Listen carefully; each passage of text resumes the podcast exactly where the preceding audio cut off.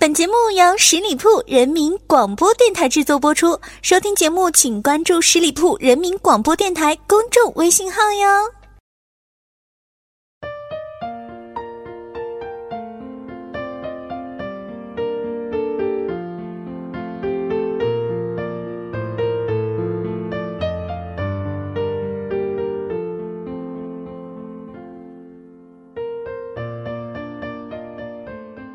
轻松调频，创意广播。Hello，大家好，这里是十里铺人民广播电台，每周一为您献上的营养大餐——名人风范。我是你们的老朋友小五，在这里呢，先和一位叫做木瓜的朋友啊说声抱歉。木瓜这位朋友呢，给我推荐了一篇稿子，是关于他个人的成长励志故事。我看了一下，真的很不错。但由于呢，本期节目的人物呢，我在上周三呢就决定要说他的故事的，所以非常抱歉。下期节目呢，我会酌情来考虑是否来说你的故事。我想呢，节目里的名人这个含义啊，可以扩大为每一个实现梦想的人。对于我来说呢，都是名人，都能够丰富我的节目。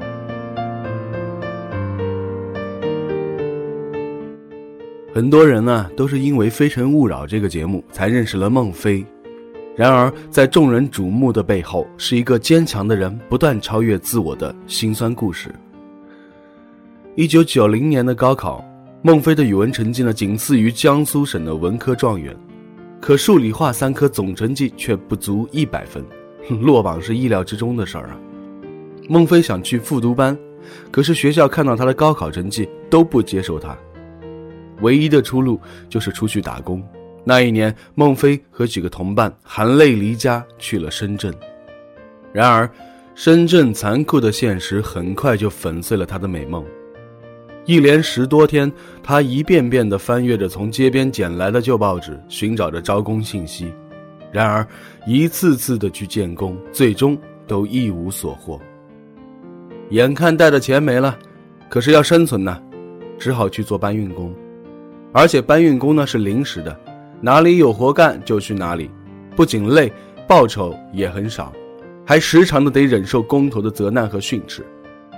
一个星期之后，孟非终于开始思考自己的未来：真的做一辈子的搬运工吗？他前所未有的怀念起学校的生活来。只有知识才能改变命运。孟非离开了深圳，回到了南京，决定继续学习。他选择了成人高考。一九九二年的九月份，孟非报名进入了南京师范大学中文系的专科函授班。函授班是针对社会在职人员招生，周六周日上课。孟非十分珍惜这来之不易的学习机会，所以无论再累再忙，他都会按时听课。九四年的七月，孟非通过了两年的函授班的学习，顺利的拿到了南京师范大学中文系的专科文凭。一九九四年的八月份，孟非从报纸上看到一则消息：江苏电视台文艺部体育组要一名接待员。孟非眼前一亮，虽然他知道啊，这接待员的工作呢，最多只是端茶倒水、接接电话，但是至少他可能会与记者搭上了边，所以呢，他就去报了名。身体强壮、能吃苦的他，很快就被录用了，从此成了电视台里的一名临时工。这一干呢，就是一年多，他仍然是做着可有可无的工作。渐渐的，已经二十四岁的孟非对眼前的工作又产生了困惑，他忧心如焚。难道我这辈子只能端茶倒水吗？好吧，有了目标，孟非的生活里仿佛洒满了阳光。他每天早早的来到台里，利用帮记者们打扫卫生的机会，熟悉记者的工作流程。如果一些老记者出去采访时需要带一个扛摄像机的，孟非总是争先恐后的去干。为这个，他多次被别的临时工骂成是傻帽，但是只要一出去，他都多少会有些收获，或者学会些采访技巧，或者熟悉摄像机的操作。在这一过程当中啊，孟非的日记里多了些内容，记载着自己每天学到的东西。为了更快地接近记者这个群体，孟非还开始了感情投资，他跟前跟后，帮记者和编辑们端茶倒水、打扫卫生。时间一长，不少记者跟孟非都热乎了，孟非扛摄像机的机会也越来越多。渐渐的，有些小新闻老记者看不上眼的，就开始交给孟非了。做好后加上老记者的名字就成了。每次有这样的事情，孟非总是非常高兴，当成头等大事儿来做。这样积少成多，孟非的名字在电视上出现的次数越来越多了。后来领导便格外开恩，让他干好自己的事情后可以出去跑新闻。得到这个通知的时候，孟非喜出望外。他太珍惜这个临时记者的机会了，从此，他每天都要透支体力拼命赶节目，通宵熬夜更是常事儿。但看到自己拍出来的片子全部都是自己剪辑、自己写稿，甚至自己配音的时候，他的心情就像秋日的蓝天一样明朗极了。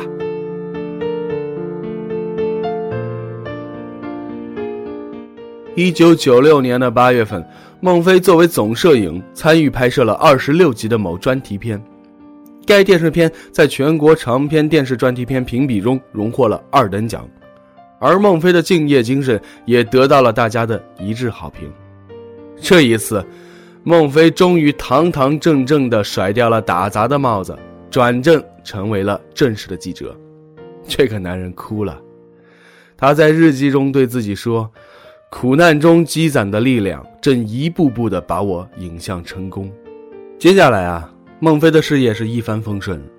九七年，江苏电视台为了抢占先机，组建了江苏电视台城市频道，筹备了一档十分钟的深度报道栏目。孟非进入该组后呢，正式开始了跑社会新闻的历程。由于文字功底的深厚啊，他在做记者的同时呢，也做起了编辑工作。他的工资呢，则提高到了一千多块钱。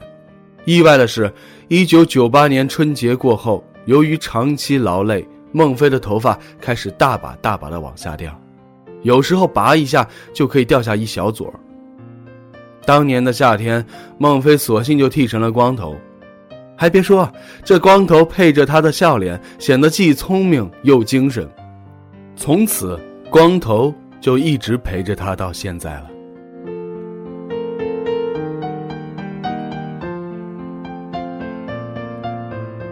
孟非一直都是个倔强的人呐，每走一条路，他都不轻言放弃，要么走到无路可走，要么就走到最好。从九八年开始，他先后换了不少岗位，还做过一档不成熟的谈话节目的编导，这些呢，都为他以后的成功打下了基础。二零零二年的一月，江苏电视台为了提高收视率呢，决定改南京新闻为新闻直播节目。起名为《南京零距离》，时间为一个小时，宗旨是为平民百姓服务。好吧，一切准备就绪，主持人的选择就摆到了台面上：是沿用原来庄重型的主持人，还是重新选择主持人呢？台领导在这个问题上是举棋不定。最后，大家一致决定打破资历、学历限制，在全社会进行公开竞选。孟非用他这么多年来的经验分析了自己的优劣势。平民节目当然要求主持人有平民特色，不一定要长得帅，关键是要有底层生活的阅历，说百姓关心的话题。而这方面，放眼全台，有谁比自己更有资格呢？他敏锐地感觉到机会来了，这将是他从幕后转到台前的一个机会啊！可是自己的普通话能过关吗？孟非只犹豫了一分钟，就做出了决定。普通话可以学习模仿，那些苦难的经历却是他难得的宝贵财富，是模仿不来的。人生能有几回搏？此时不搏，更待何时呢？孟非搏对了。面试那天，孟非用诙谐的语言，平静地讲述了自己多次打工的艰难经历，尤其是关于打工者的生命、尊严与价值的问题。他胸有成竹地提出了自己做平民化主持人的崭新设想，并表示会尽量弥补自己的不足。孟非的一席话抓住了台领导的意图啊，他们敏锐地意识到孟非的气质与这档节目非常适合。可是孟非到底适不适合做主持人呢？他的光头能播新闻节目吗？在此之前，主持人都是些俊男靓女的，突然间冒出了这样一个人来，会不会让观众吓一跳呢？主考官们议论纷纷，最后台长发话了：“行不行要观众说了算，先试试，不行再换人。”无知者无畏。第一次上电视，孟非是穿着最平常的衣服去演播室的。作为一档新闻直播节目，六十分钟的时间里，他手上只有一张新闻串联单，所播的内容都是三个小时之内发生的事情，更别说提示器了。没有这么多新闻，怎么串起来呢？孟非思考再三，做出了一个大胆的决定。他放松了心情，采取了一种谁都想不到的方式播起了新闻，即兴发挥，像拉家常一样，把平时的思考和经历变成幽默精到的即兴点评，就成了串联词。台领导和同事们看的是心里七上八下的，这能行吗？谁也没料到，南京零距离由于定位准确，第一期就获得了意想不到的效果。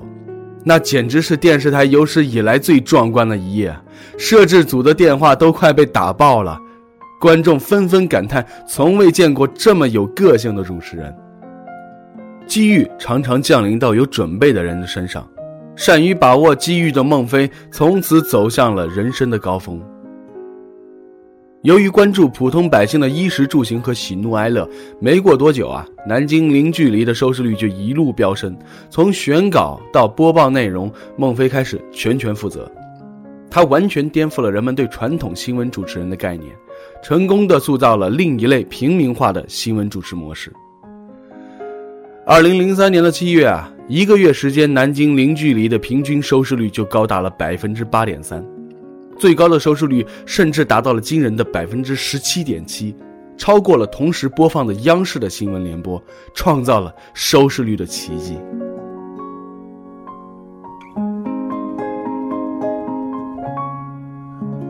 二零零二年一年，南京零距离的广告收入高达五千万元，孟非成为了南京零距离不可替代的核心人物。不少观众亲切地把孟非称为“城市平民的代言人”。由于常常针砭时弊啊，揭发丑恶，孟非也曾遭到恐吓。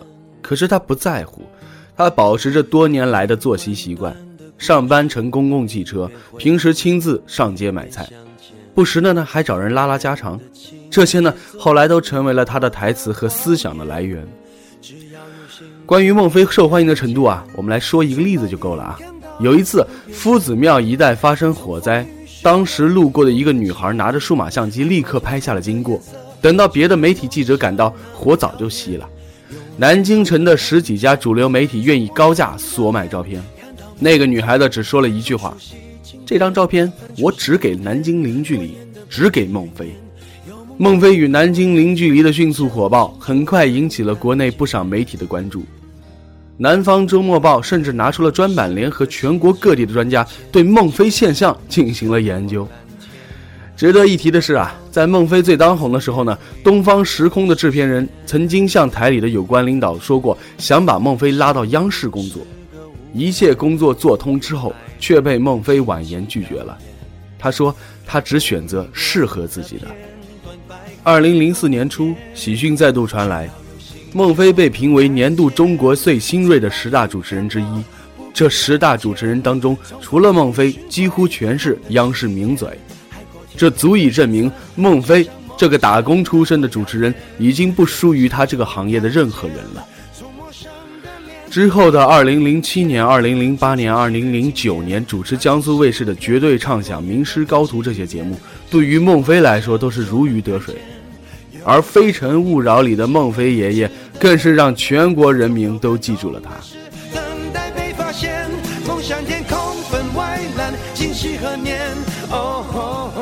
失败是什么？没有什么，只是更走近成功一步。成功是什么呢？就是走过了所有通向失败的路，只剩下一条路，那就是成功的路。所以呢，让我们将事前的忧虑换为事前的思考和计划吧。好了，亲爱的听友们，感谢大家收听今天的名人风范，我是小五。如果大家希望下期节目想了解哪位名人背后的故事呢？可以在下方的评论处给小五留言。欢迎大家关注十里铺人民广播电台公众微信，在订阅号中呢直接搜索十里铺人民广播电台，点击关注，也可以加入十里铺人民交流 QQ 群幺六零零五零三二三。我们下期节目再会，拜拜。实现梦想是个诺言，记在心上，写在面前。因为相信，所以我看得见。本期节目由十里铺人民广播电台制作播出。了解更多的资讯，请关注十里铺人民广播电台的公众微信和新浪、腾讯的官方微博。感谢收听，我们明天再见。